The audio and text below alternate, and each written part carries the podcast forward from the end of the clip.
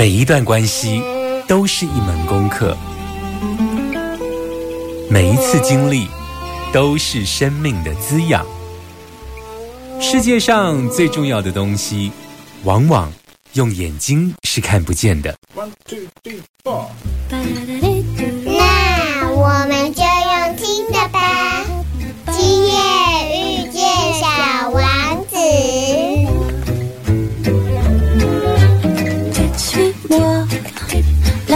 suis-moi.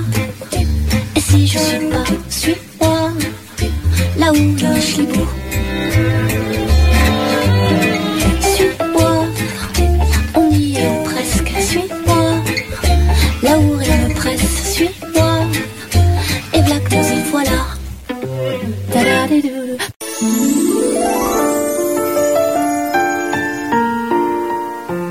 欢迎收听《今夜遇见小王子》，每周六晚上八点，周日晚上九点，阿光会准时在 FM 九九点一大千电台与你相遇哦。嗯，最近呢，我跟我的这个朋友啊，在聊一件事情，就是有关于退休之后想要什么样的生活。那聊着聊着呢，我就想说啊，我那时候就提到说，嗯，我如果退休之后，我想要去学一样乐器哦，因为。我觉得我好像人生中好像只有乐器这件事情是跟我无关的、而且我觉得去看海的时候，如果可以带一个口琴，然后能够呃有一搭没一搭的呃吹一个口琴，我觉得那个感觉也挺浪漫的。因为我回想我自己小时候，好像嗯从来也没有意识过要去学音乐这件事情，因为在当时呢，嗯我们的念书都是以升学主义为主嘛，那。我们那时候也没有所谓的才艺班哦，那时候甚至于那种学校的体育课啊、音乐课啊，都会作为这个考试来来用哦，用这个时间哦。那后来我就听说呢，很多人呃为了这一个升学开始去学音乐，是因为去上这个才艺班，但是为了能够在这个升学上面加分哦。那现在呢，现在的台湾，现在的下一代学音乐又是为了什么呢？其实这就让我想到说，这个美国开国元老啊，约翰亚当斯他曾经说过，他曾经带领这个独立战争嘛，吼，那他就说啊，我这一代必须学习政治、军事跟战争，这样子我的儿子就有机会去学呢这个数学和哲学，那我儿子的儿子，也就是我的孙子呢，就有机会去学绘画、音乐，还有建筑、艺术等等哦。那我就在想。台湾呢，走到今天呢，是不是到了我们的下一代可以自由的呃学艺术啊，学音乐啊？台湾的民主环境是不是已经够成熟的呢？这一集的疗愈大来宾，我要为大家邀请我的好朋友。这个好朋友呢，曾经满怀理想的出国留学哦。那回台之后参与公共事务、哦，他当时念了很硬很硬的国际关系一个硕士哦。当时是少女吧，她回国之后呢，一方面参与公共事务呢，一方面呢还会在私底下为了跟男朋友分手而流泪哦。那我再一次看到她的时候，她已经是两个孩子的妈哦。我知道在台湾有很多的妈妈会为了孩子的教育投入办学的行列哦，但我这个好朋友呢，竟然为了孩子而投身这个音乐教育的领域哦。我们今天的主题呢是跟音乐有关哦，那所以今天呢，阿光为大家安排的歌曲呢非常有气质，那都是跟这个古典乐有关哦。啊，希望今天的录音呢，呃，我的人设有一点混乱哦，因为一方面这一个主题其实是蛮有气质的，但是因为要访问自己的好朋友，我又很怕呢自己的这一个主持风格会差了出去。无论如何，我们先来听一首音乐哦，这个音乐是由肖邦。的降低大调前奏曲雨滴哦，听完这首歌，马上来听听富格儿童音乐文化的周应璇的故事。慢点，慢点，慢点，让灵魂跟上我们的脚步。欢迎疗愈大来宾。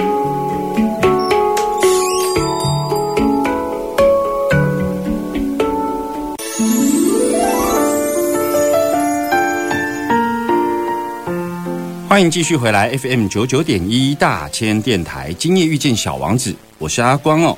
在今天的这个疗愈大来宾，在我们刚刚呢这个开头，阿光已经为大家介绍哦。今天为大家介绍的是很特别的单元哦，因为我们知道呢，为母则强啊，在古代啊，我们听过妈妈为了孩子孟母三迁，对不对？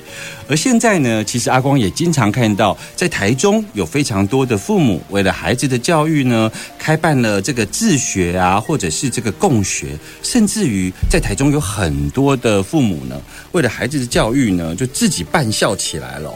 不过，今天要为大家介绍的是一个妈妈呢，开启音乐教室的奇幻旅程哦。我们欢迎我的好朋友应璇。大家好，我就是那位妈妈应璇，希望今天可以疗愈你们。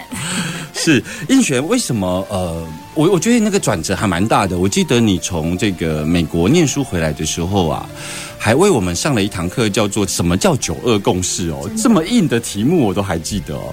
可是，一转眼，你竟然开办起音乐教室哦，到底是什么契机让你？闯入了这个音乐界，嗯，整个人生会跨那么多，绝对是因为自己当了妈妈，嗯，对，然后这也是一个很有趣的缘分，因为我其实算是共同创办人，嗯，等于是一个创业的跟屁虫。那我是遇到了我们的创办人怡珍，那从英国，她也是一位妈妈，那她是因为疫情。等于逃回台湾，那他一直都，他小学六年级就出国了，嗯，所以他一直都是在国外。那在工作之后，他都是待在欧洲，嗯，所以他的两个双胞胎女儿跟我的女儿是差不多年纪，嗯，他在欧洲就是有很多的课程，但是他逃回台湾，他都觉得，哎，其他的课，体育课也不错，什么都不错，可是怎么唯独音乐课这个东西，他都找不到，他在英国很容易就可以找得到那种跟音乐很接近的学龄前教育，嗯，那刚刚好，我是本土代表，我也是。在国内，我也是带我小朋友去上过很多种课，我都觉得哈，为什么这跟我理想中想要提供给小孩的东西很不一样？然后我们就缘分遇在一起，就决定了开启这个路程。嗯嗯嗯。所以你跟呃你的创办人两个人都是在找音乐的学习，然后找这个适合的课程的时候。好像没有适合小朋友的，最主要那个那个是什么？其实也是有一点自己的个人故事，因为我们两个小时候都有被父母送去学音乐。嗯，那像我们的爸爸妈妈，他们就是没有机会学艺术，那所以他们就期望我们，可是他那时候期望我们是用很硬的方式，所以对我们来讲，音乐路上就很痛苦，所以我们就放弃了。可是像他去国外就觉得说，哎，其实音乐其实是一个可以在生活中带给你很多快乐。嗯，所以我们就希望说，我们的小孩也可以有这样子的环境，所以我们。就是期许说，我们现在这个音乐教育事业可以提供这样子的环境。其实我在富格音乐的相关介绍里头，我很喜欢你们提出来的一个概念，就是说，你们其实对孩子的培养不是在培养一个音乐专长，对，你们是希望能够培养孩子的音乐人格哦。这种音乐人格的概念，我觉得。还有这个艺术习惯啊，我觉得这个概念的提出其实很不一样的，可以跟我们多谈谈这部分吗？这一点可能可以跟大家分享一下，就是在西班牙，他们就是认为说六岁之前不要有天才。嗯，对，就是他们的这些艺术教育，他们就是觉得说，哎，前面就是一个兴趣啊，广泛的探索。嗯，那。如果回到音乐，就是学乐器这件事情来讲，其实我们相信每不要说什么每个小孩适合什么啦，就是每个人他天生就是不一样。嗯，那我们也是因为像在创业的过程中，我们接触很多音乐家，嗯，我们才知道说，譬如说我举例，像法国号，嗯，它是需要牙齿的排列，嗯，的条件到了，它才吹得好。对对，所以那像昨天我们刚好就是才排完低音管。嗯，那我们就问老师说，为什么你会选低音管？然后他就说，当然后来他就是低音管就学得很好，可是他就说，哦，他们就是按照成绩选，所以其实也没有考量到小朋友适不适合。嗯，那我觉得这就是源自于说，台湾目前在音乐教育这方面就是比较功利，然后没有去考量到说每个人的天生的不一样。嗯，这样子。刚刚提到两个很棒的说法，我觉得可以跟听众朋友来分享哦。我觉得第一个你提到说。其实，呃，西班牙的教学理念里头，尤其是艺术教育，他在谈六岁以前的孩子，其实最好不要呃有天才的这样子的概念。其实反过来说，如果放在台湾的这个教育脉络，就是我们经常在讲的，不要让孩子输在起跑点上。也就是说，他们都渴望每个孩子都是天才，能够跑第一。对。可是西班牙刚好很不一样哦。那另外，其实我觉得你提到包括就是法国号啊、第一音管这个东西，我就很好奇了。因为如果我们回溯我自己的这个生命经验，或者是你自己的生命经验，就是我们学习音乐这件事情，好像是被设定了某些乐器，比方说以前比较有钱的人的代表，他们就是买得起钢琴，所以他们就必须学一个有气质的钢琴哦。那还有呢，就是如果一般人会学什么呢？我可能只能在音乐教室里头学直笛，每个人都有一个直笛的小学的经验，都是这样嘛，哈。那如果说我没有那么多的乐器可以去探索的时候，我如何能够知道我适合什么乐器呢？其实你也在提这样的概念，对不对？对，所以我们有一个 slogan 就是命定的乐器，我们希望提供一个环境去让小朋友找到他命定的乐器，所以我们每一堂课都是不同的乐器。一起，每一堂这一堂是法国号，下一堂是低音管，然后大提琴。每一堂课的课座演奏家都不一样。我觉得这个哦，真的是心脏要很大颗呢哦，因为我如何让我孩子说，我一开始让他学音乐，我就买了一个小提琴给他。我觉得那个不是物质门槛的问题而已，那个还有就是，你不是先筛选过说，你只适合透过这样的乐器去接触到音乐。而是你让孩子有一个探索的可能性。对，我觉得台湾的家长现在也比较愿意这样子做，摆脱了我们的爸爸妈妈的那种比较技术型，他希望小朋友就是一个技术很很好、很纯熟。对，然后觉得现在的爸爸妈妈，像刚才我觉得有一句话说“富三代方知饮食”。嗯，对，我觉得现在可能也是到了说，大家开始觉得说这个是一个素养。的培育，而不是说他就是追求你一定要变成一个像是乐器的技师，必须把它弄得很完美，还是什么？他希望是你生活中就有这样子的兴趣。嗯，我们马上回来。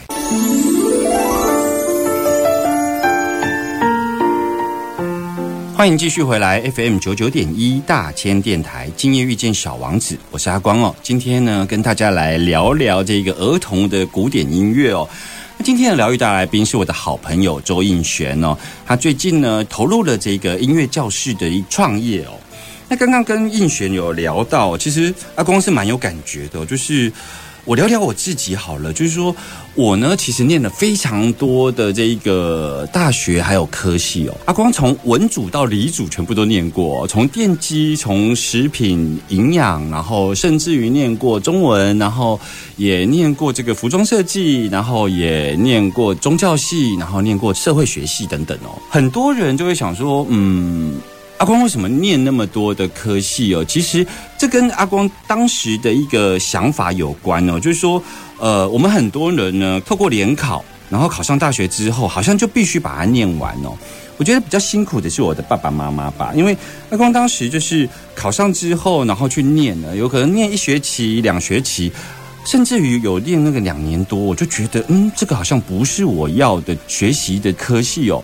那很多人都说，呃，叫我们要懂得自己要什么。可是我们真实的生命情境呢，大部分的时候遇到的都是，嗯，我好像不喜欢这个。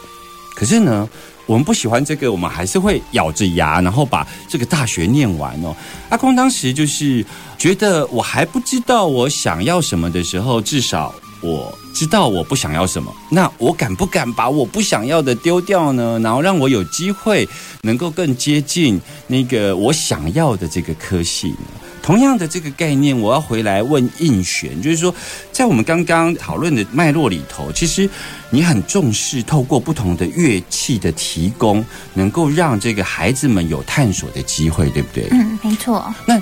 你怎么去找到这些老师敢教小朋友呢？哦，这真的就是非常有趣。刚才说到家长心脏大颗，我们的演奏家也是心脏非常的大颗。嗯，其实我们一开始创业的时候，我们的模式吓跑了不少音乐家，大概五六个有吧。嗯，对，因为他就听到我们，因为怡珍他在英国的时候，他们的那个模式是那个老师他一边讲故事一边演奏，嗯，然后再让小朋友去体验认识他的乐器。所以我们弄这个模式去跟台湾的音乐家。去讲的时候，然后大家都觉得怎么可能？而且大家一听到说要把自己的乐器给小朋友摸，就吓死了。嗯，所以我们大概前面有四五个、五六个老师，就是直接就是 no show。嗯，我我我我可以我可以理解那个音乐家的那个养成过程，对他想象中他就是要到国家级的殿堂，然后穿着燕尾服，很有气质的拉着他的呃这个乐器哦。他想到的都是下面是那些呃盛装出席的那些听众，他从来没有想过他必须要跟这些怪物们，因为小孩的那个各种声音，你知道半兽人，他从来没有想过要跟他们为伍。因为他们想象的那个音乐的这个养成过程是跟气质有关的，那你当时是怎么说服这些愿意来跟小朋友为伍的这一些音乐老师呢？我们后来就把这个工作拆成了三个，就是演奏家，他就是演奏他的乐器，然后他就是专业的部分，他就介绍他的乐器，然后说故事老师就分出来，然后还有一个老师就是专门。冲上去救老师的，哎，这个还蛮重要的呢，对，蛮重要。但我觉得这要回到就是音乐，就是文化的不一样。因为像怡珍他们在英国或者是欧洲可以这样子，是就是台湾的音乐好像就是登台演出。那像他在那边的老师很多就是。他们都是音乐的技能都非常的厉害，也是可以登台演出。可是他们同时间都有自己的工作，嗯，就是他们的音乐就是在生活之中，嗯，对，并不是说，哎，你今天是音乐家，你就是你的人生的场域就是很单一，都是学音乐的人。他们其实是各式各样的人，可能都拥有音乐的技巧。嗯，其实我我听你这样说，我真的觉得你们把音乐教室的课程呢的细节都关注到了，因为。的确，在台湾要找到这个呃音乐家来教小孩，而且这教小孩的方式是透过可能故事性的、戏剧性的方式在进行哦。那你知道吗？那个音乐家的养成过程，他的人设可能是跟气质有关，你就让他好好。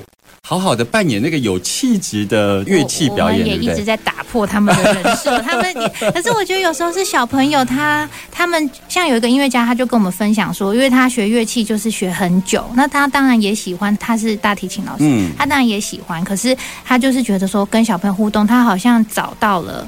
一开始学乐器的，因为小朋友就是很新奇，就会笑得很开心啊。然后他就会想到说，哎，他一开始也是这么喜欢。因为有时候你知道，那个养成的路上，嗯，就会比较多辛苦，或者是说压力，嗯，对。所以很多音乐家也是从我们这边得到疗愈。嗯，其实我会，我我会说，你们在课程上关注很多细节啊，就是说，你刚刚有讲到一个，你们有第三类的老师，就是要随时上去救老师，你知道吗？那就是呃。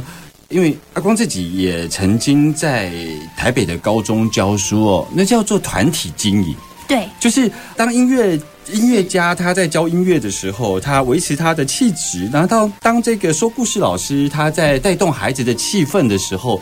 有时候这两个东西要衔接起来，必须要有一个懂得团体经营的这一个团体动力的老师，能够很锐利的，然后可以观察到孩子的学习状况啦，或者是这个老师是不是空在那里，他无法拯救这个团体的进行，所以他随时要上场去补位，就对。我们的老师不是随便的老师，嗯，阿光说到重点了，我们这目前的三位老师，我们都有拿到正向教养的认证，嗯。对，那接下来我们还会有一位社工背景的，他这种认证也是要对自己啦，因为他跟一群半兽人，他自己不正向，他会死在舞台上。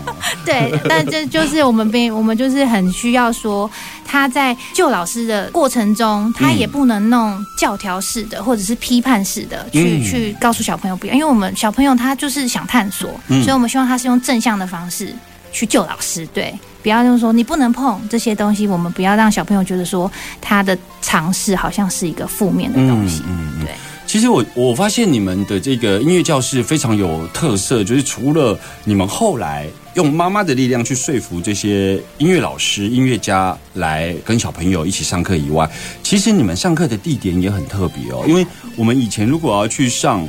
音乐教室就真的是教室，你知道吗？就是一间，然后里头有钢琴、有乐器这样子。我听说你们呢，就是尝试去国家级的音乐殿堂，比方说在台中，你们就会去歌剧院。对，那高雄就会去魏武营的概念哦。是，为什么你们会这么大胆选择这一些呃音乐殿堂来开音乐教室？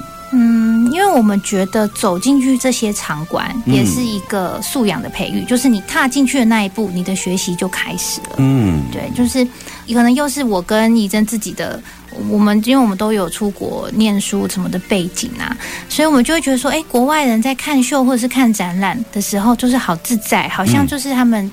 就是生活的一部分。那我们当然常常做的话，就会越来越自在。嗯，可是一开始就是没有办法，因为小时候我们的爸爸妈妈并不会这样子带我们去，所以我们回来就想说，哎，我们是不是可以在就刚好因缘机会有朋友在歌剧院，他们有上一些肢体，就是大人成人的的课，我们就知道说有这个场地，那我们可不可以也在那边办我们的课程？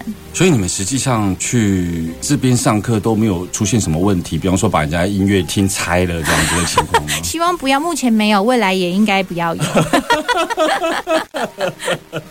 其实你们包括找老师、找场地这么呃用心以外，我想问的是说，因为一般人像台湾有很多人让小孩子去上才艺班、上音乐课、上安亲班。其实都有这个脱音的概念，就是说我其实是希望能够把小孩带到课堂上，然后空出那个时间，啊，父母亲可能是上班，可能是喝下午茶，不管，他其实是有一个托音的概念在里头的。嗯，那像你们的这个班级特色里头，家长或带他来的这些长辈们，他们的角色是什么？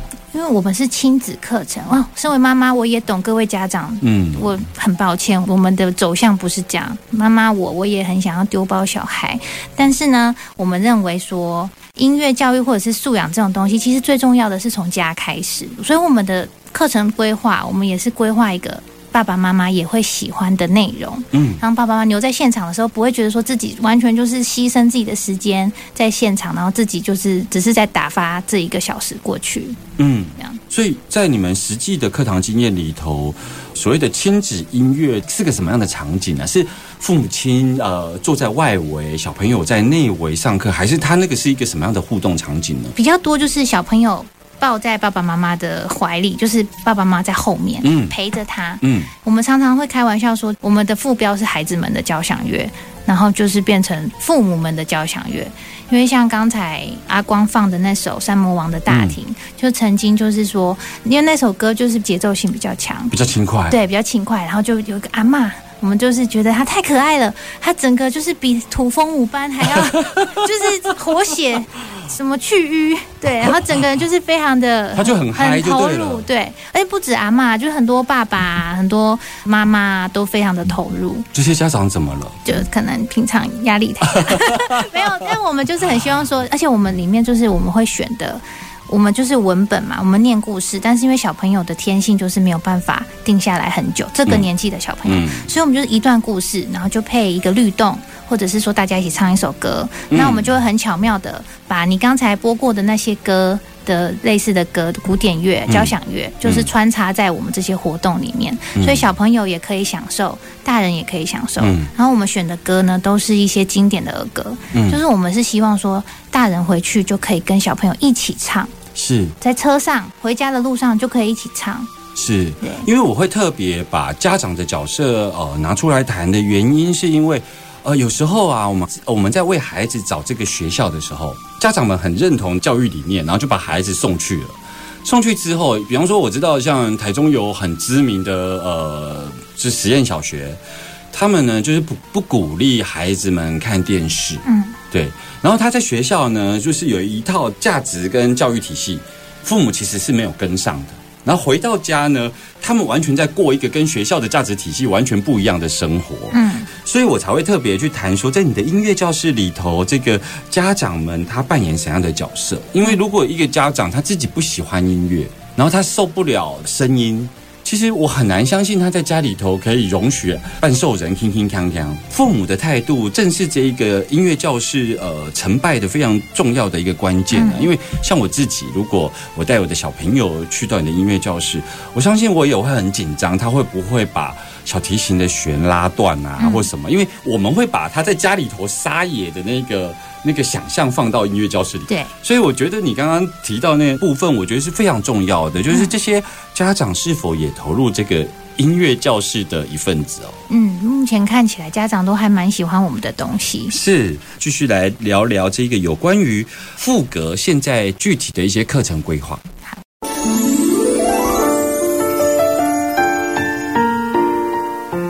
你现在所收听的是 FM 九九点一大千电台，今夜遇见小王子，我是阿光哦。在今天呢，呃，阿光呢非常这个拉扯，有时候这个要回到非常有气质的这个古典音乐里头，有时候又会拉扯出去跟我的好朋友应璇来聊一聊哦。应璇呢，呃，现在呃从人妻变成为人母之后呢，他现在带了两个小朋友，跟他的创办人也是带了两个这个双胞胎哦。然后呢，开启了音乐教室的创业的奇幻旅程哦。那我们前面呢，其实是聊了很多有关于你的创业的理念，还有就是你创业的趣谈呐。我觉得，对。那我现在要回到这个比较呃课程本身哦，就是说，像你们最近有开什么样的课呢？我们刚好上架了我们的秋季课程，我们大家都是分季节，嗯，所以我们在台北、台中还有新竹。都会有小小音乐大师课，嗯，那内容就很多啊。大家可以想，我们就是主打交响乐团里面的乐器，所以我们有竖笛、有长笛、有中提琴、有低音提琴、上低音号，可能还会再陆续增加。对，那目前的话就是北中南，我们大概上架了十六场课。就我所知道，就只有你跟你创办人在 handle 这一切耶。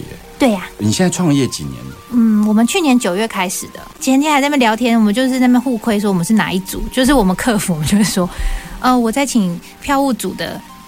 那期就就我，然后然后什么财务组，我们就会分说他有几个什么节目企划组、活动规划组。所以你们的那个呃呃，就是公司的这个部门表格是以人放上面的，对不对？周映雪，然后下辖什么部门？不是说部门下面有下辖几个人？也有两个非常优秀的员工，我不能就是把功劳揽在身上，他们也是，但是他们也都是身兼非常多是，对。所以你们那个公司的表格是以人，然后下辖什么部门？对，大家都很。斜杠，等于是你秋季班开课之后就是周年了呢，九月嘛，对啊，九月就周年，周年。哇，你这样的创业旅程解锁了很多你人生中的这个不可能呢。对啊，阿光认识我这么久，应该也是也是吓一跳，因为以前我是比较走两光路线的。对，我像我跟怡珍，我们还两光，我们就也就是斜杠说开会开到一半，赶快去接小孩啊，赶快去煮菜啊，是这样之类。其实呃。阿光的新书，还有阿光的节目中，曾经有提到说，就是我呢有很多位同事，然后呢，这些同事们呢，我其实都会把我的这一个电脑啊，或者是我的账户啊等等的那个这种。账号密码我其实都会交给我的当时的一个同事或者我的秘书哦。可是我唯一呢跟周应璇当同事的时候呢，唯一不敢把自己的账号密码交出去，然后财务一直放在我的抽屉，就是 我眼前的这个应璇最轻松的。所以我今天呢访问他，发现他自己创业，而且已经活了一年了，我真的是非常非常的佩服哦。不过。话说回来，就是我还是想问说，那你的学龄前儿童代表这个小朋友，他有可能是穿尿布在，所以他其实是真的会哭闹的，对不对？是会哭闹的。不过你真实的那个上课情境里头，到底会不会很荒腔走板，都是这里一下这边叫那边哭，会是这样？还是他们听到发声音的乐器之后，就会忽然之间好像被吸引？真实的那个上课的情境是什么呢？嗯。我们会发，除了他生理上的不舒服的哭，有很大一部分的哭是被爸妈，比如我们有体验乐器的部分嘛，嗯，然后因为其实每个小朋友他的 tempo 不一样，如果爸妈就是很急着要他去去玩去玩，对对对对，不要浪费钱，赶快去碰，对，很多的哭是来自于这个。然后我们其实要分享一下，我们很多客服要回答的问题，就是问说，哎，我的小孩都坐不住，哎，他可以去参加吗？跟大家说一下，都可以来参加，因为我们其实是除了他们安全的考量以外，我们希望他们就是打开自己，对。对，听到音乐有有一些律动，什么都是音乐的本质，嗯，对，所以都是可以的，只要不要奔跑啊，因为会撞到，安全上的考量，对对。其实这都让我想到，就因为我也有主持过抓周的典礼，嗯，比如说抓周典礼其实是阿公阿妈，然后爸爸妈妈就是发现小孩子坐在那边完全不往前爬的时候，还会帮他一把，有没有？对啊。然后最后哭都是因为爸爸妈妈推他去拿什么。对对对对对，因为大家可能没办法忍受，可能要一个小时后他才会动起来。是他有他的生命节奏。对，然后我们也希望教育家长去尊重小朋友的这个节奏。是，对，其实这个也符合你刚刚在节目中有提到所谓的命定的乐器哦。嗯，如果这个乐器要跟你一辈子，或者这个乐器将要开启你的音乐学习之门。那是多么值得等待的一件事，对不对？所以。我觉得这个音乐教室啊，除了教导正确的探索音乐以外，我觉得也难怪你们的老师跟员工要去上正向心理课，因为耐心变得很重要。我刚才虽然讲的好像，其实我们自己执行上，我们自己也是我们自己受教育，所以我们也是常常逼自己的小孩做什么事情。所以这个工作也给我很多的反思，就是慢下来。对对对，因为你你作为一个教室的一个进行的执行者，因为你你总是秋季班。或者是一般一般这样开始，你你会有你的这个上课目标，嗯，所以有时候我们会觉得这个好像没有照剧本演出，嗯，对，但有时候那个呃耐心等待他产生兴趣。还有就是那个每个小孩子的那个探索时间不太一样，嗯，这个真的是非常重要的一件事情呢，哈。那今天聊那么多，其实是想要帮忙呃我们的听众朋友来了解赋格音乐，可以跟我们讲一下赋格音乐跟我理解的是一样的吗？它是赋予孩子能够找到自己的天赋，甚至于是培养音乐人格吗？当时你为什么会取这个名字呢？嗯，应该不是说我们赋予它啦，因为我们认为。本来他一出生是天赋，天赋就是天赋。我们应该是说陪伴他去找到他的天生被赋予的音乐人格。嗯，对，这是我们大概命名的最基本、最出发点。是。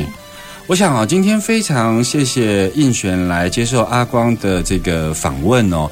那虽然阿光用一些呃比较轻松的这个访问方式，因为我跟应璇真的很熟哦。